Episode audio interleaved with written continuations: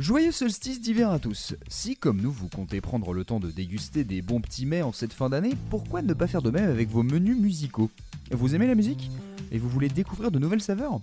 Alors soyez les bienvenus dans la cuisine de Tartine Ta Culture, l'atelier de podcast où on mange du son, on décortique des morceaux, on raconte leur histoire, leurs ingrédients et leurs recettes, et on compare ce qui est comparable pour comprendre l'évolution de la musique.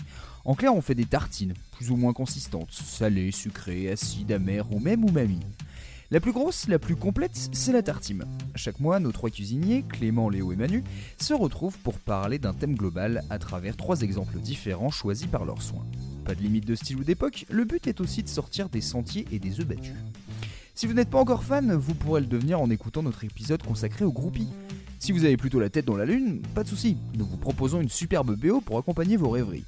Et si vous êtes plutôt instable musicalement, n'hésitez pas à acheter une oreille à notre épisode sur les caméléons musicaux. Ça plaira peut-être à l'une de vos personnalités. Quelle chanson peut faire pousser vos cheveux? Quelle mélodie demandez-vous en pharmacie pour guérir votre prochaine gastro? Le cannabis pousse-t-il mieux en écoutant du Bob Marley? Peut-on réellement brasser une bière en lui faisant écouter du Metallica?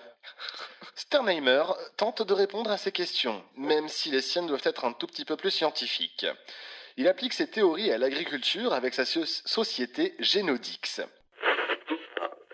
Rappelez-vous-en, pour votre prochaine partie du jeu Timeline, on a eu quand même beaucoup d'inventions et de découvertes au 19e siècle.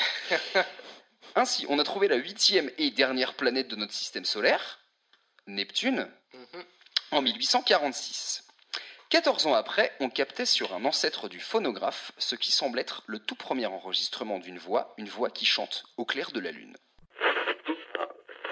Dans la techno et la musique électronique un peu plus généralement, les BPM sont mesurables par la grosse caisse, le kick qui tape.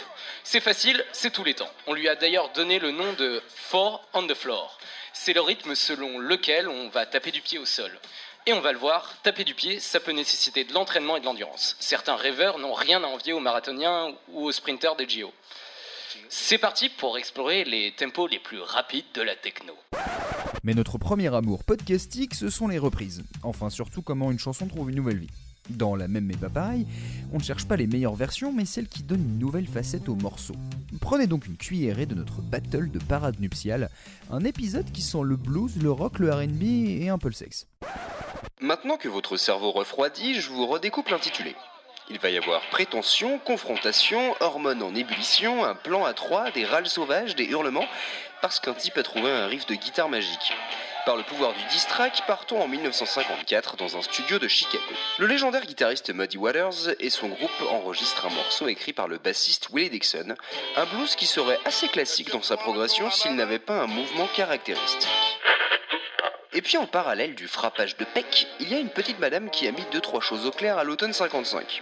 À seulement 17 ans, Etta James interprète W-O-M-A-N, Woman, avec un art non dissimulé de la punchline.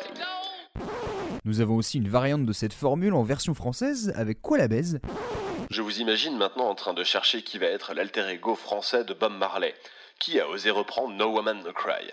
Alors certes, la coupe de cheveux change radicalement, des dreadlocks on passe à un brushing des enfers, d'un jean troué on passe à un super pantalon pas de def blanc, et de Trench Town on passe aux Champs-Élysées. C'est bon? Vous l'avez? Le seul, l'unique, si la VOSTFR avait un roi, on poserait volontiers une couronne en papier sur cette impeccable coupe de cheveux. Il est 7h30 sur la place de la Concorde et des numéros hors série comme l'analyse de The Battle of Los Angeles, l'album prémonitoire de Rage Against the Machine. Nous sommes en 1999. Bill Clinton achève son deuxième mandat, la décennie a été marquée par un boost économique, et avec la généralisation d'Internet, la globalisation se confirme. Vu de l'intérieur du foyer américain, c'est plutôt tranquille. Alors l'album s'ouvre comme on défonce une porte avec Testify. J'espère que vous bavez d'envie d'aller goûter nos quelques 70 épisodes disponibles. On a d'ailleurs plusieurs nouvelles formules en prévision pour 2020, donc gardez-nous au chaud dans vos abonnements.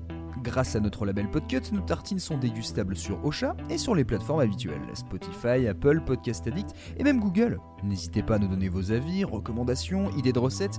On est principalement joignable sur Twitter, mais aussi Facebook et Instagram, ou même par mail.